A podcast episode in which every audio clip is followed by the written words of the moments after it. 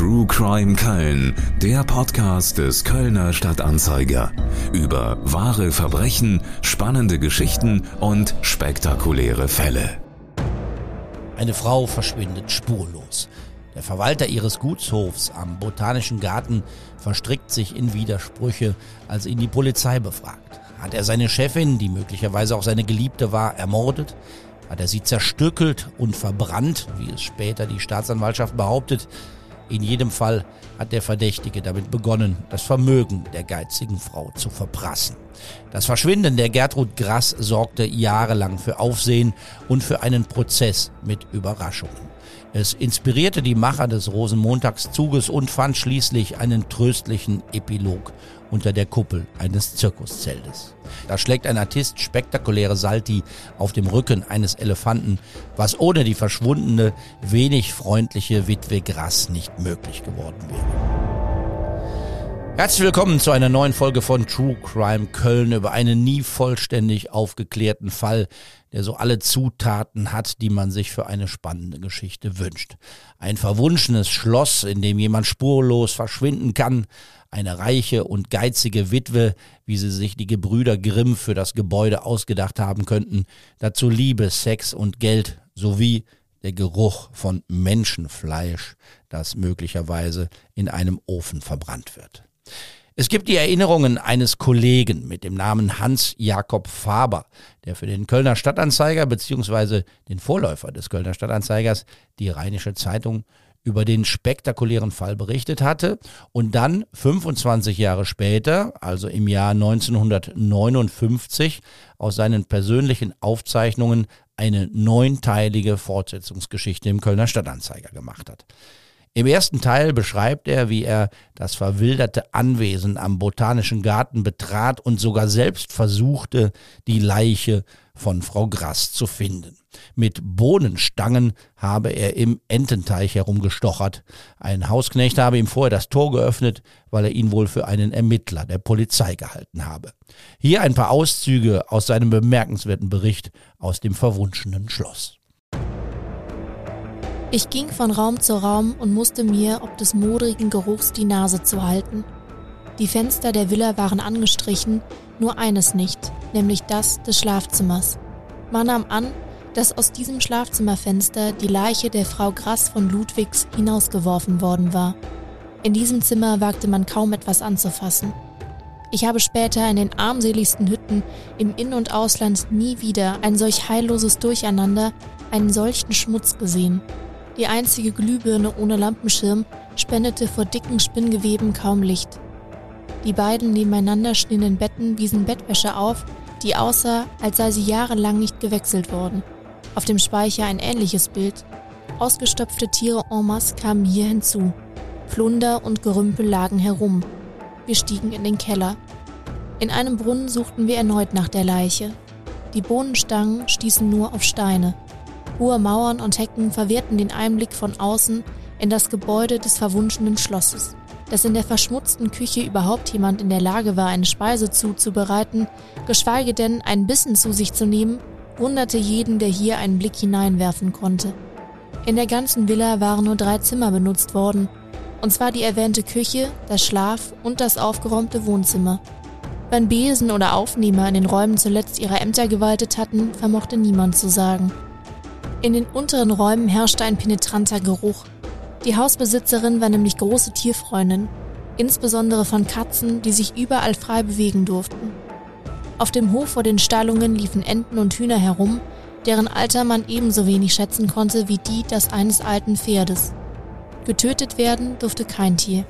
Die Federn der Hühner, Enten und Tauben wurden von der absonderlichen Witwe gesammelt, auf den Speicher oder in die Wohnräume gebracht.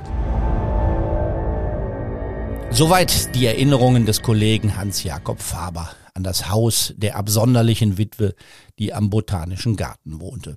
Verschwunden war die Witwe Grass und man darf es vorwegnehmen, sie ist nie wieder aufgetaucht. Und trotzdem gab es einen Mordprozess gegen den Verwalter des Gutshofs von Frau Grass, angeklagt wegen eines Mordes ohne Leiche.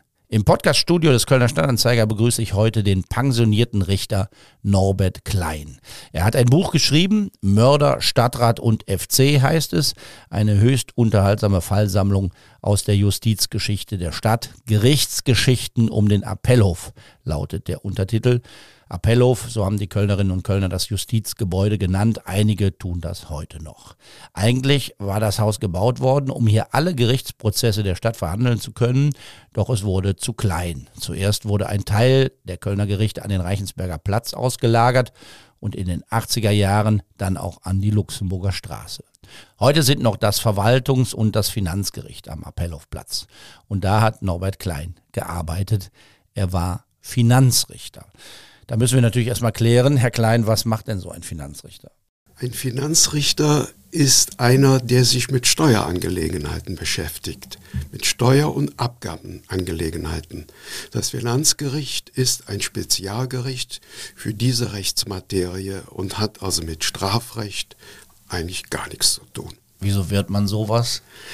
Das wird man dadurch, dass man äh, als Referendar selbst mal Steuer angefangen hat zu bezahlen. Und dann stellt man fest, man kann ganz viel Geld sparen, wenn man das richtige Kreuzchen macht und die richtigen Belege beifügt. Man stellt sich das so langweilig vor, äh, vor Gericht, aber es kann dann auch spannend sein. Es ist spannend, jedenfalls für Leute, die so ein bisschen mit Zahlen gerne arbeiten. Und nicht nur mit Zahlen, man erhält wie jeder Richter Einblick in persönliche Verhältnisse, in wirtschaftliche und finanzielle Situationen der Klientel, die bei einem klagt. Und das ist in aller Regel also ein Gewerbetreibender oder ein Freiberufler oder auch ein Arbeitnehmer, der mit dem Finanzamt über Kreuz liegt. Sie haben ja einen Fall in dem Buch, wo der, wo es tatsächlich auch mal äh, um Prominenz geht, also ja. wo man zu tun hat, auf einmal mit der fast der kompletten Mannschaft des ersten FC Köln. Ja. Die äh, FC-Fans erinnern sich, 90er Jahre, äh, da war der FC noch keinmal abgestiegen, keiner wusste, was uns noch alles blüht. Aber damals war eben die halbe Mannschaft äh, in Belgien gemeldet und es gab den dringenden Verdacht, dass es da nicht mit rechten Dingen zuging. Das war Ihr Fall dann. Im, das im war mein Fall, ja.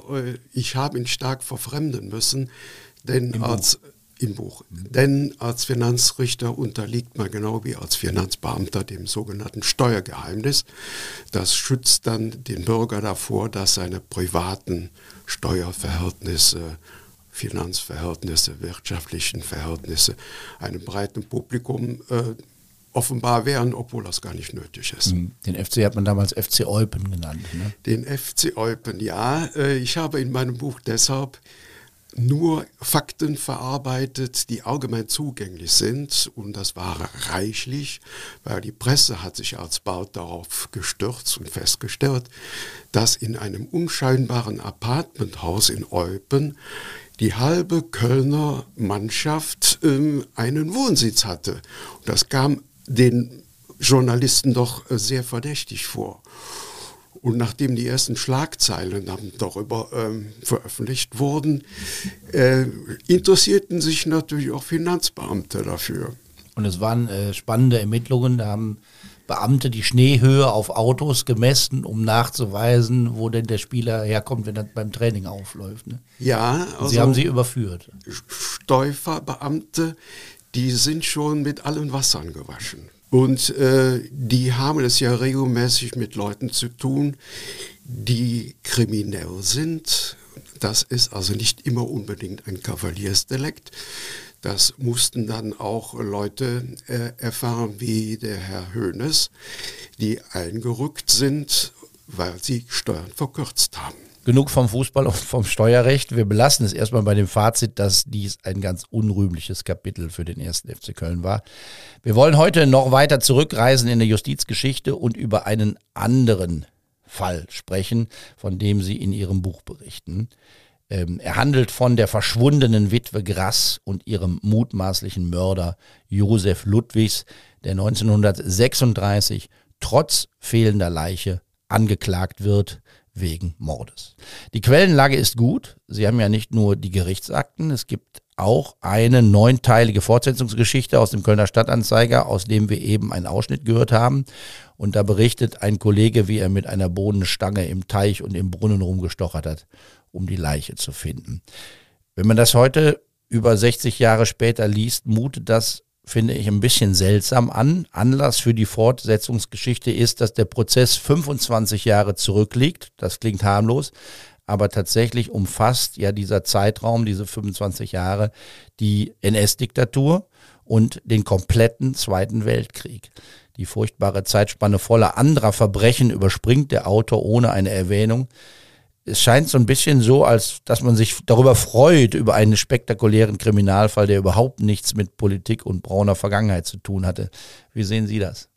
Die damalige Zeit, die war ja so, dass die Ereignisse und vor allen Dingen die Verwicklung von noch lebenden Personen äh, ein Tabuthema waren. Man wusste, der war in der Partei, da darfst du jetzt nicht irgendwie was sagen, was den in Schwierigkeiten, in Verlegenheit bringen durfte. Und äh, die Tatsache, dass Richter jahrzehntelang wirklich unbehelligt blieben, obwohl sie Blutrichter waren, äh, ist darauf zurückzuführen, dass man die ganze Zeit am liebsten unter den Teppich gekehrt hätte, um einfach jetzt mit einem Neuanfang äh, die Zeit zu leben, die sich einem jetzt eröffnet und nach Möglichkeit äh, damit glücklich zu werden. Die Vergangenheit soll ruhen.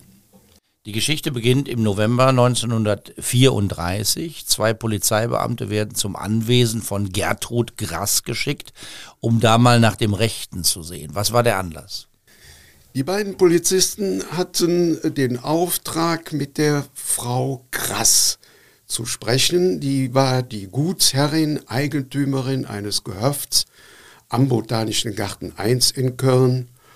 Und Hintergrund war ein anonymer Tipp, den die Polizei erhalten hatte, des Inhalts der Verwalter dieses Guts, ein Herr Ludwigs, der würde Nacht für Nacht in Kölner Rotlicht äh, Kneipen viel Geld ausgeben und das Geld könne eigentlich gar nicht von ihm sein, sondern müsse das seiner Arbeitgeberin sein, eben dieser Frau Krass. Das war der Hintergrund. Und das war ein Routineauftrag. Äh, die hatten die Vorstellung, wir kommen dahin, da fragen wir mal die Frau Grass und die sagt, nee, alles gut.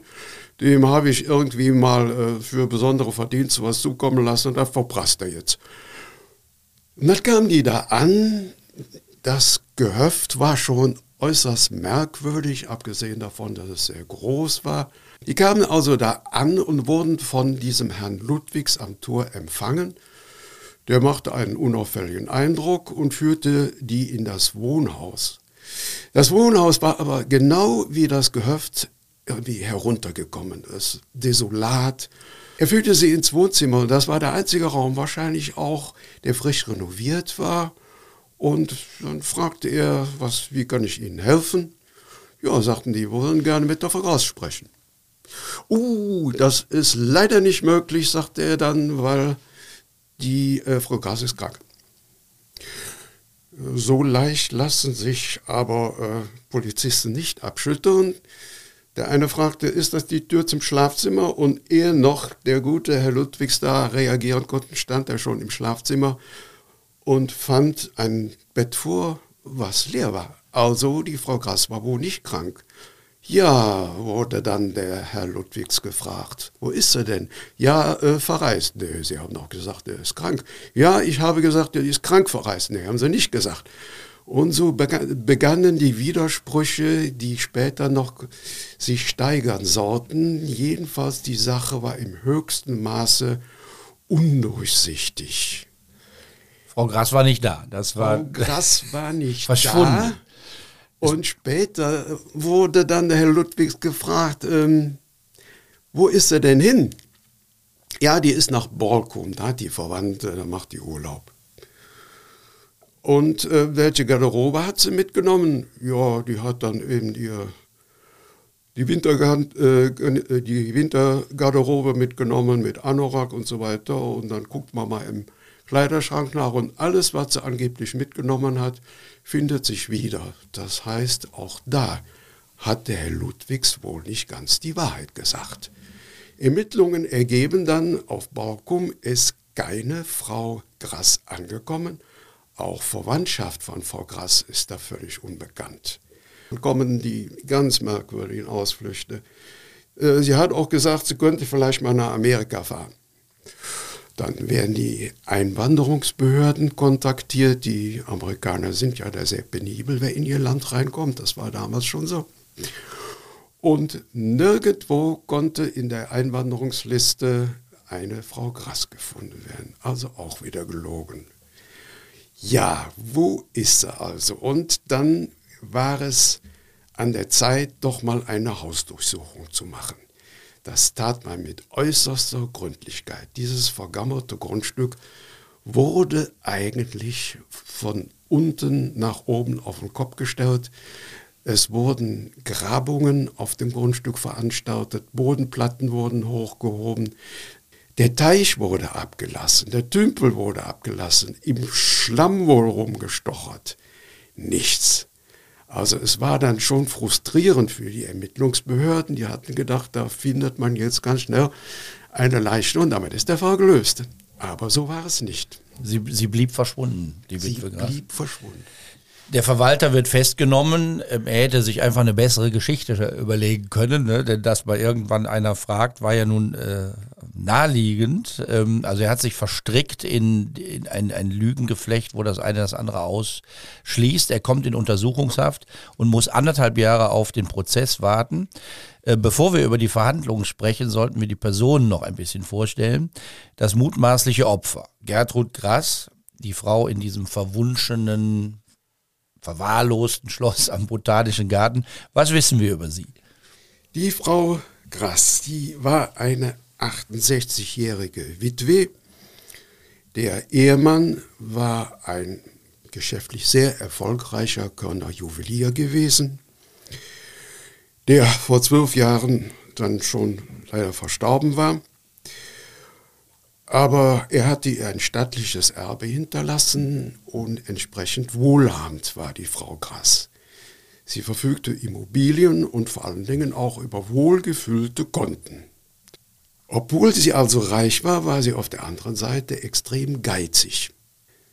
Das bekamen insbesondere die Dienstmädchen zu spüren, die sie beschäftigte, sie blieb mehrfach den Lohn schuldig oder falschte um den Lohn. Das war alles sehr unerfreulich und noch unerfreulicher vielleicht aus Sicht der Dienstmädchen waren die hygienischen Verhältnisse. Einmal bei der Dame selbst, sie wusch sich nie, sie wechselte nie die Kleidung. Das führte dazu, dass sie bestialisch stank. Auch das Haus durfte nicht sauber gemacht werden. Also es ist merkwürdig, die Dienstmädchen hätten liebend gerne sauber gemacht oder frische Wäsche bereitgelegt, aber nein, es musste alles äh, unhygienisch bleiben, warum auch immer. Die Dame hatte vielleicht, wie man heute sagen würde, einen kleinen Schaden. Äh, die stank so, dass wenn sie etwas beim Notar zu erledigen hatte, das musste sie wegen ihrer Immobilien, oder im Anwalt, sie hatte ja auch Mieter, da gab es Probleme, äh, dann wurde sie außerhalb der Bürozeiten bestellt, weil die äh, Anwärter und Notare wollten unbedingt verhindern, dass die Frau Grass im Wartezimmer mit der anderen Mandantschaft zusammentraf. Die wären nämlich laufen gegangen. Berichten müssen wir über ihren Sohn, das ist wichtig. Der junge Mann wollte eine Zirkusartistin heiraten, aber die Mutter war strikt dagegen. Der junge Mann war Anfang 20 damals gewesen und er hatte sich also unsterblich in eine Kunstreiterin verliebt. Die war in einem Zirkus, wo sie auftrat. Die Dame hieß Emilie Schreiber.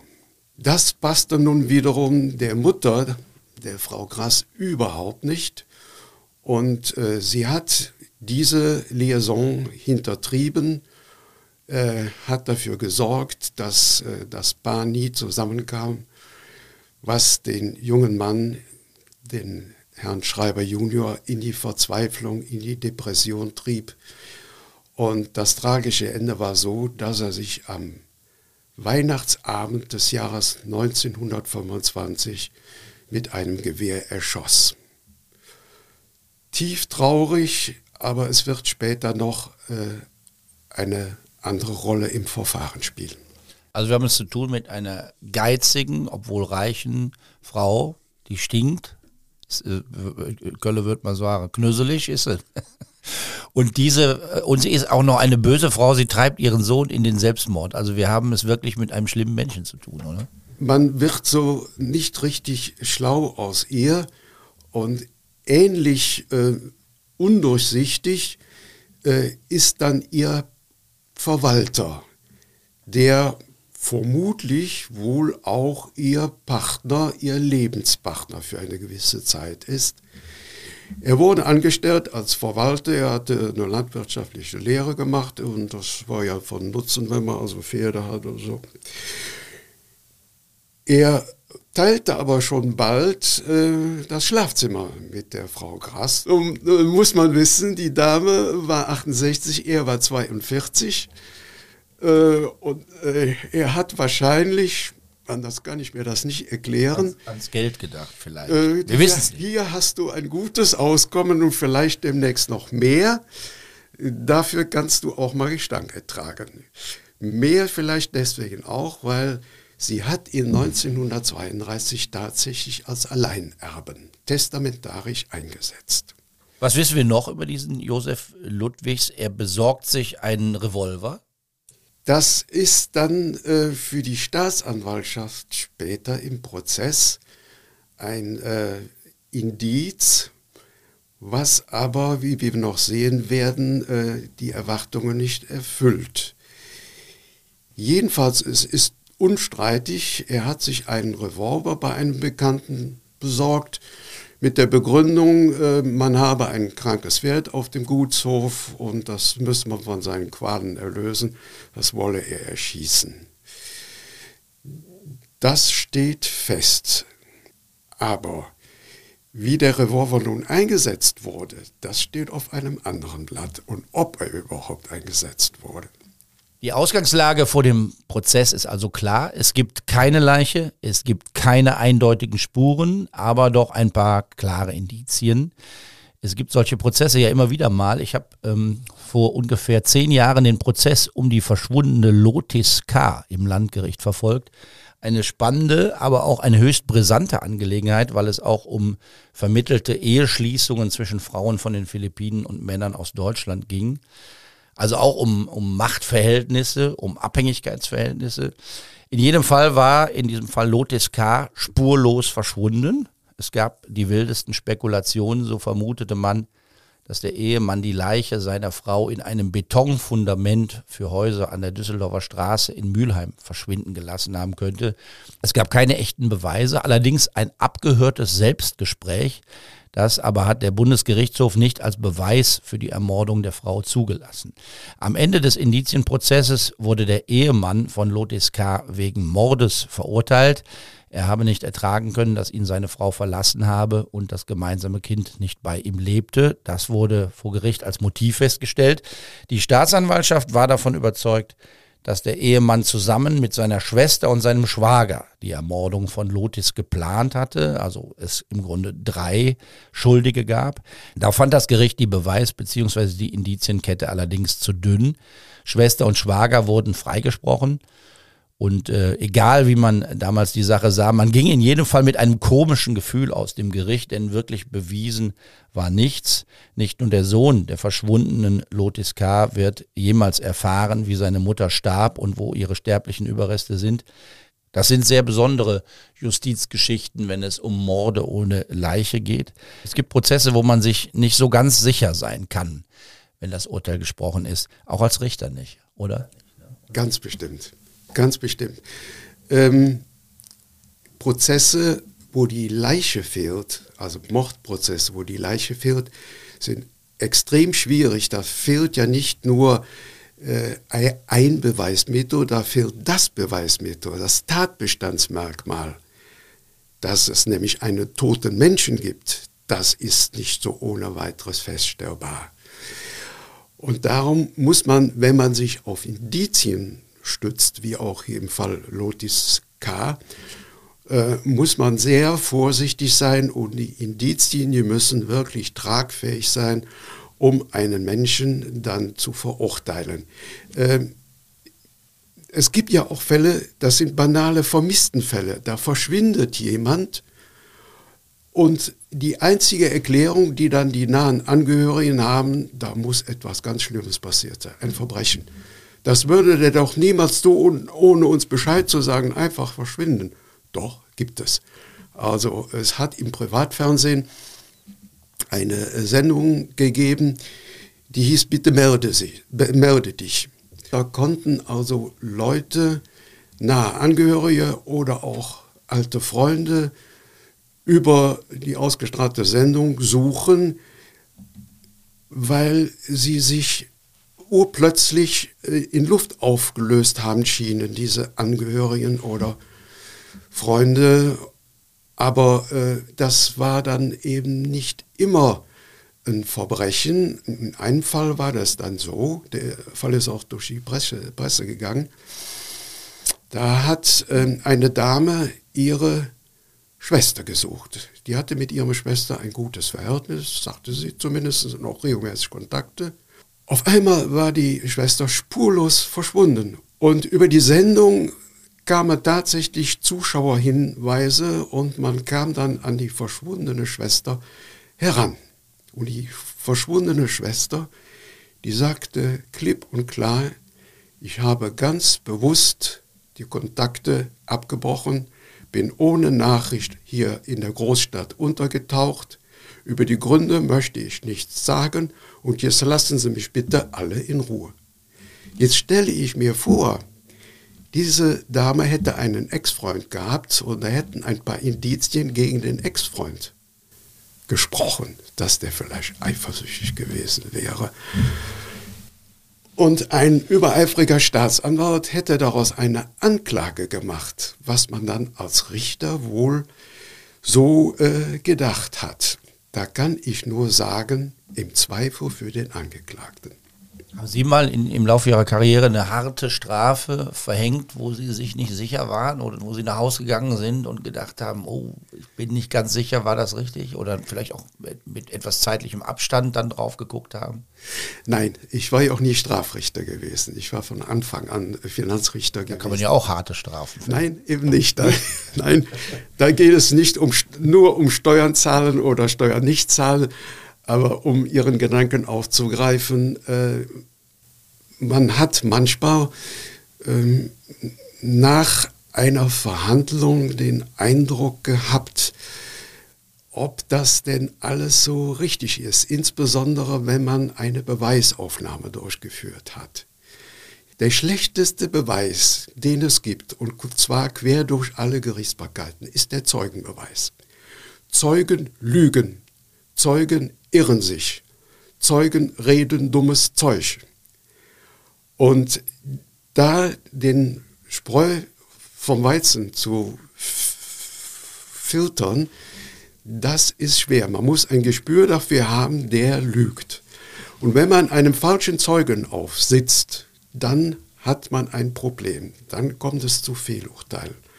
Und dann hat man manchmal nach einer Sitzung den Gedanken gehabt, du hast dem Zeugen geglaubt, ob das wohl richtig war. So als Beobachter von Prozessen habe ich oft gedacht, diese unglaubliche Macht, die ein, ein Richter hat, äh, steht eigentlich nicht im Verhältnis zu dem Alleinsein. Ja, er ist äh, mit dem Ding dann am Ende allein ähm, und muss damit irgendwie klarkommen. Spricht man im Richterkollegium auch miteinander über sowas oder bleibt jeder bewusst für sich? Nee, man spricht. Also bei Kollegialgerichten äh, muss die Beratung ja ohnehin nach der Verhandlung im Gremium stattfinden. Das sind dann drei. Ist klar, das ist dann, um ein Urteil ja. zu finden. Und ja. äh, wenn man äh, Einzelrichter ist, das gibt es natürlich auch, dann äh, ist man gut beraten, schon vielleicht vorher mit einem Kollegen darüber zu sprechen.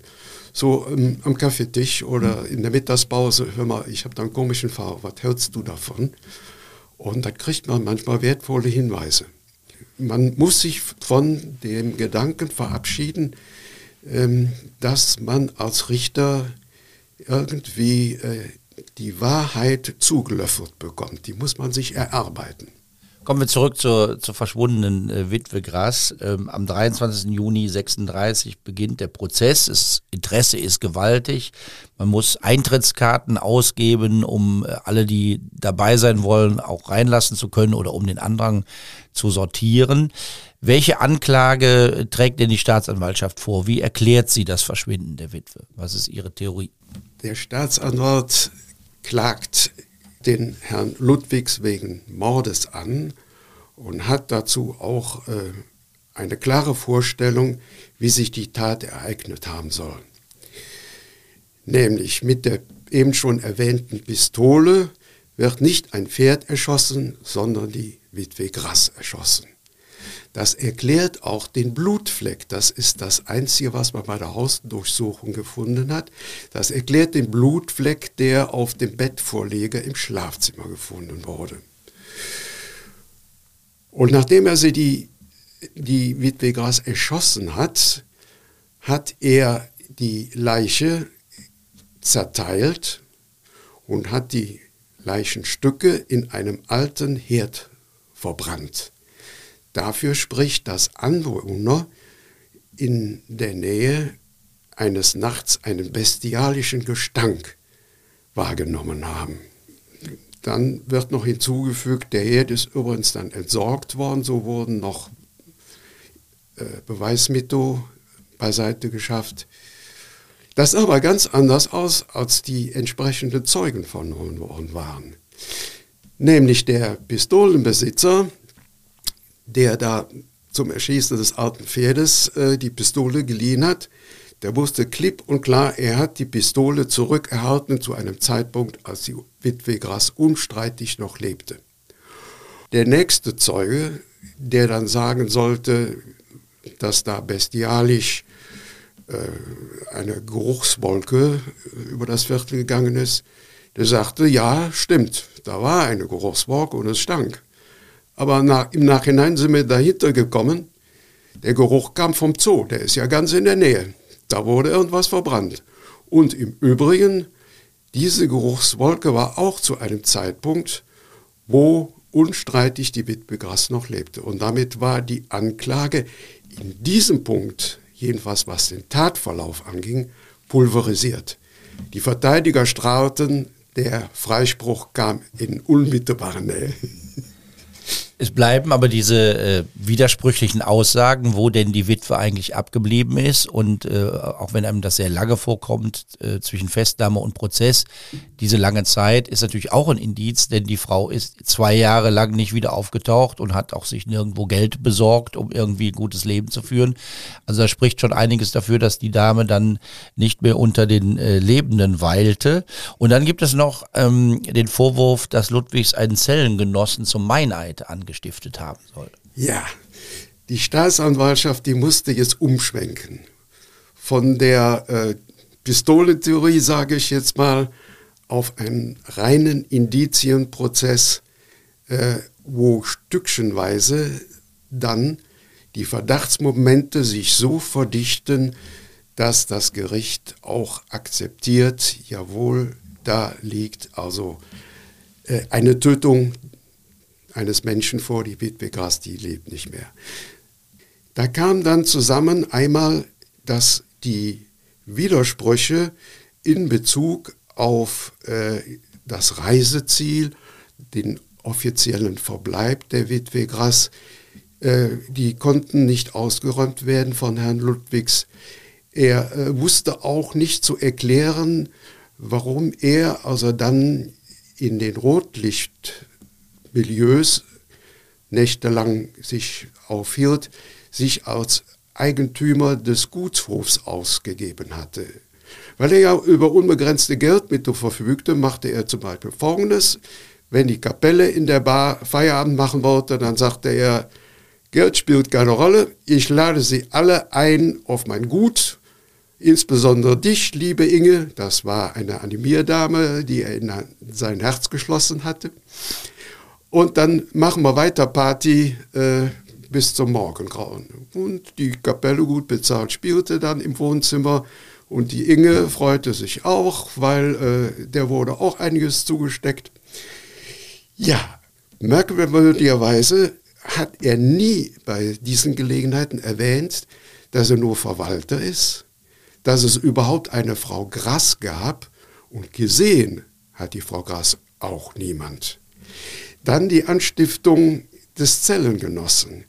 Warum hat er es dann nötig, dem Zellengenossen äh, für gutes Geld äh, die Offerte zu machen? Er solle denn doch, wenn er wieder freikommt, der Zellengenosse, vor Gericht, jedenfalls erstmal bei der Polizei, klar deut deutlich sagen, ich habe die noch im Oktober gesehen, die Frau Grass. Dann wäre natürlich der Herr Ludwigswein raus gewesen. Aber der Zellengenosse hat nicht mitgespielt. Es kommt zu einer sehr besonderen Begebenheit. Äh, die Kölnische Zeitung, also der Vorläufer des Kölner Stadtanzeiger, berichtet über eine Äußerung des Angeklagten, mit der er sich selbst belastet.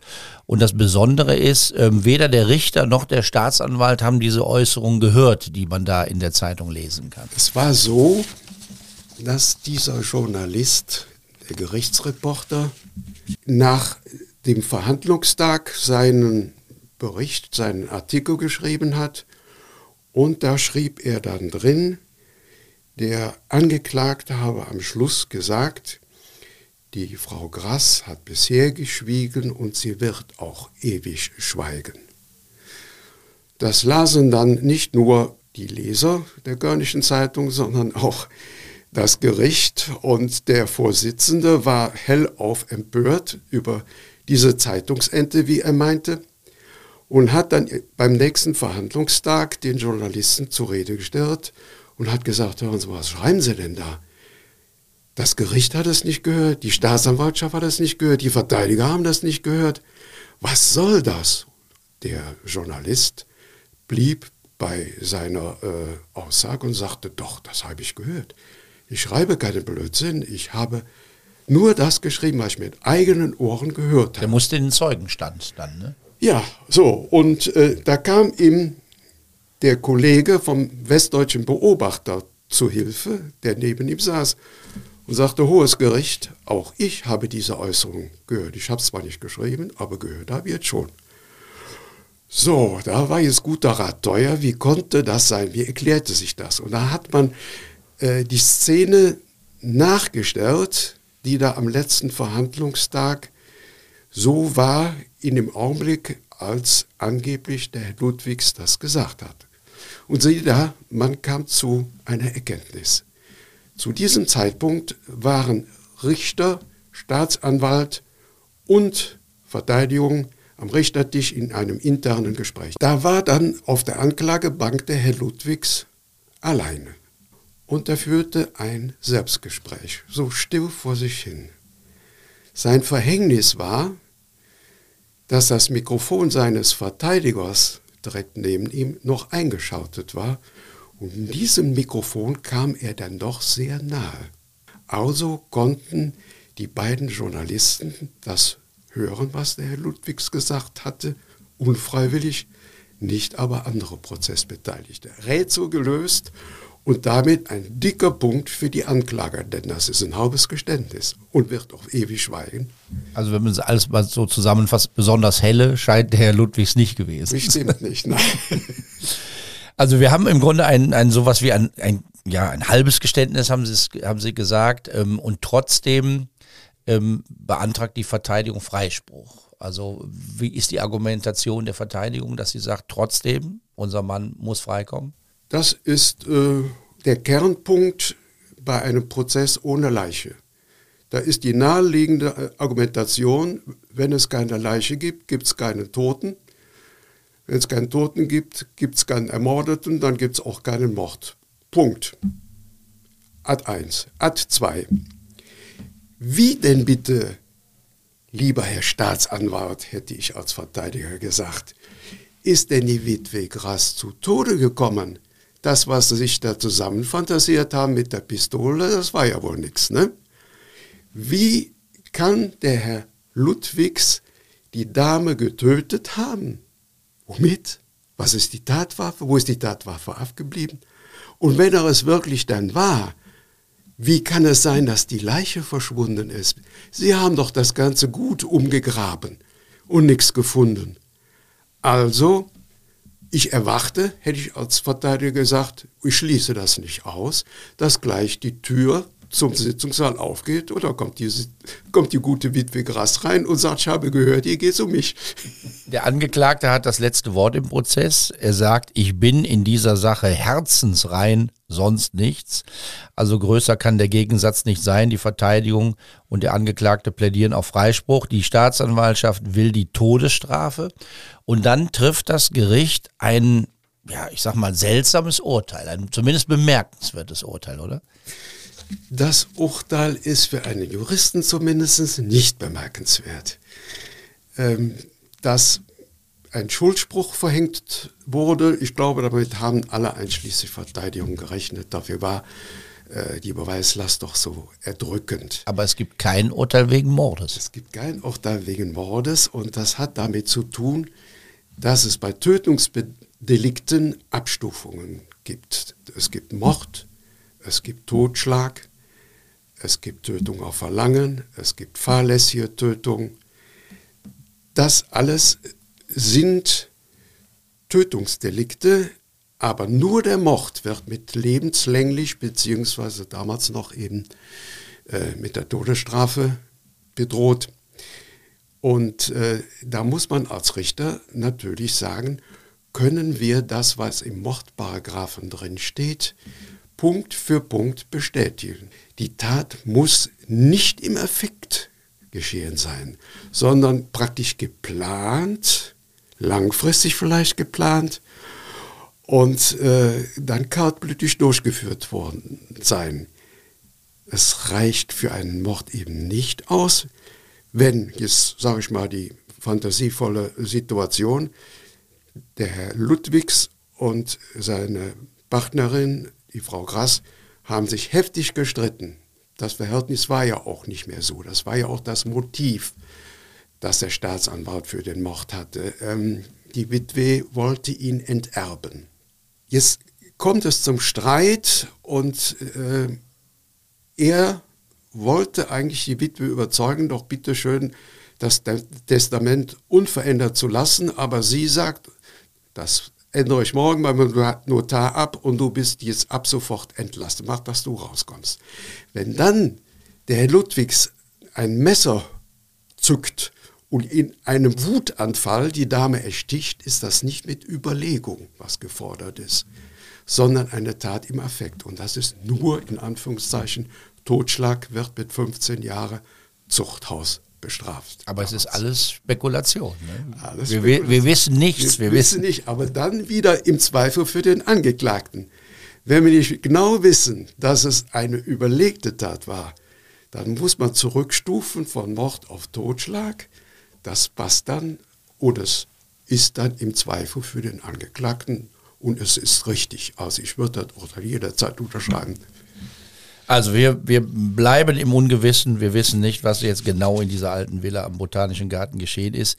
Wir wissen nur, und das wissen wir ganz sicher, die Witwe Grass ist nie wieder aufgetaucht. Ihr Verwalter sitzt während der gesamten NS-Zeit und darüber hinaus im Zuchthaus. Wissen Sie irgendwas darüber, was aus dem geworden ist?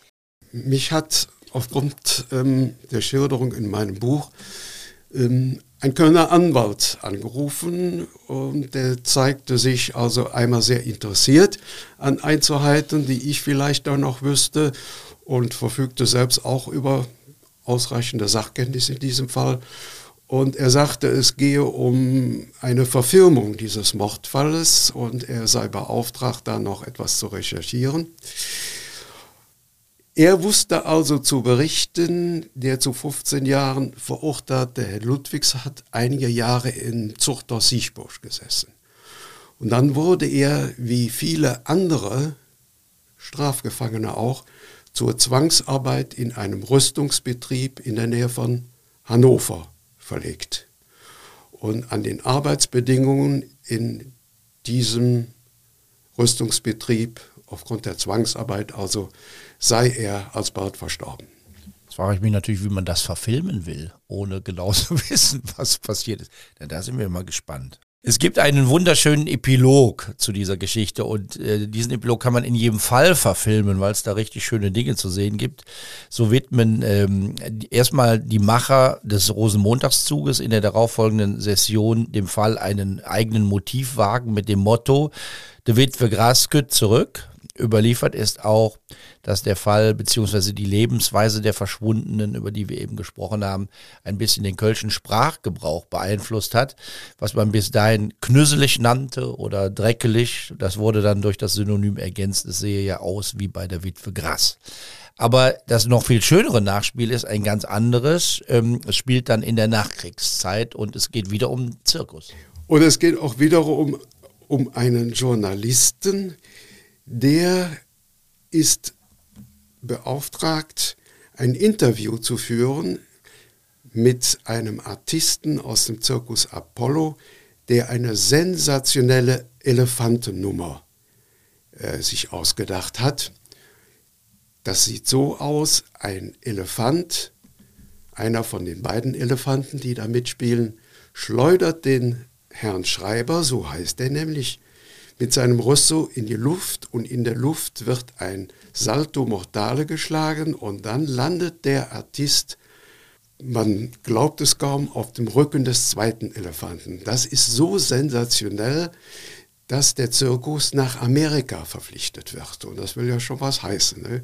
Ich weiß jetzt nicht, ob die in Las Vegas aufgetreten sind, aber naja, und das ist im Kölner Standardzeiger auch ein Interview wert und es gibt ja merkwürdige Zufälle und hier ist wieder so ein merkwürdiger Zufall am Werke. Dann fragt der Journalist, der schon der Gerichtsberichterstatter in den 30er Jahren war, fragt eine Eigengebung folgend den äh, Elefantenartisten äh, Schreiber, hören Sie mal, Sie heißen Schreiber, war das vielleicht Ihre Mutter, die Frau Emilie Schreiber? Ja, die hatte doch damals ein äh, ja, Verhältnis mit einem Herrn Josef Grass Junior. Ja, es wurde bei der Durchsuchung der Villa des Wohnhauses Grass wohl versteckt von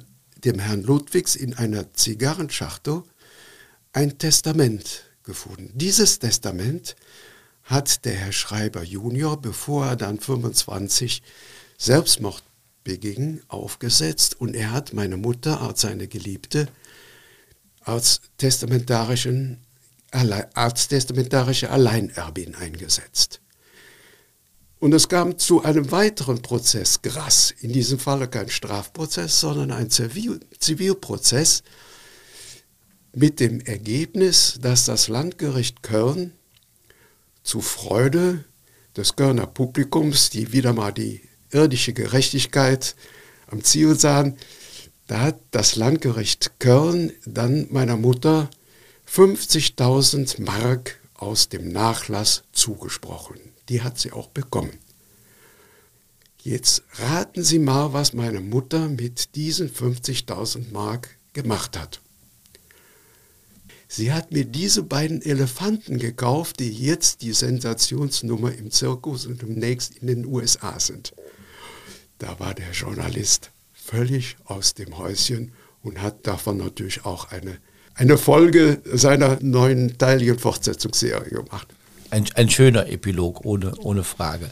Was wurde denn aus dem verwunschenen Schloss in Riel, wissen Sie das? Nee, das weiß ich nicht. Also ich habe das jetzt mal bei Google Earth mir angesehen. Da ist jetzt ein großer Parkplatz für die Flora und Grünanlagen und hier und da findet man auch eine Reihe Einfamilienhäuschen.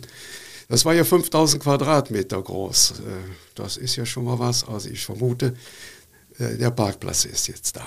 Ja, ein riesiges Anwesen ist verschwunden, wenn auch nicht ganz so spurlos wie die Eigentümerin dieses verwunschenen Gutshofs. Wir sammeln Wissen bei True Crime Köln. Wer weiß, wann und warum der Hof der Witwe Gras abgerissen wurde, der kann uns natürlich gerne schreiben. Herzlichen Dank, Norbert Klein. Es wird sicher nicht Ihr letzter Besuch im Podcaststudio des Kölner Stadtanzeiger gewesen sein. Mörder, Stadtrat und FC Kölner Gerichtsgeschichten um den Appellhof heißt das Buch von Norbert Klein, voll mit vielen interessanten und spannenden Fällen aus mehreren Jahrhunderten.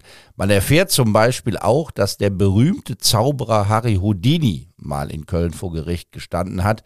Der Entfesselungskünstler wollte sich gegen den Vorwurf wehren, ein Betrüger zu sein und machte das mit Erfolg, indem er sich hinter dem Richtertisch entfesselte.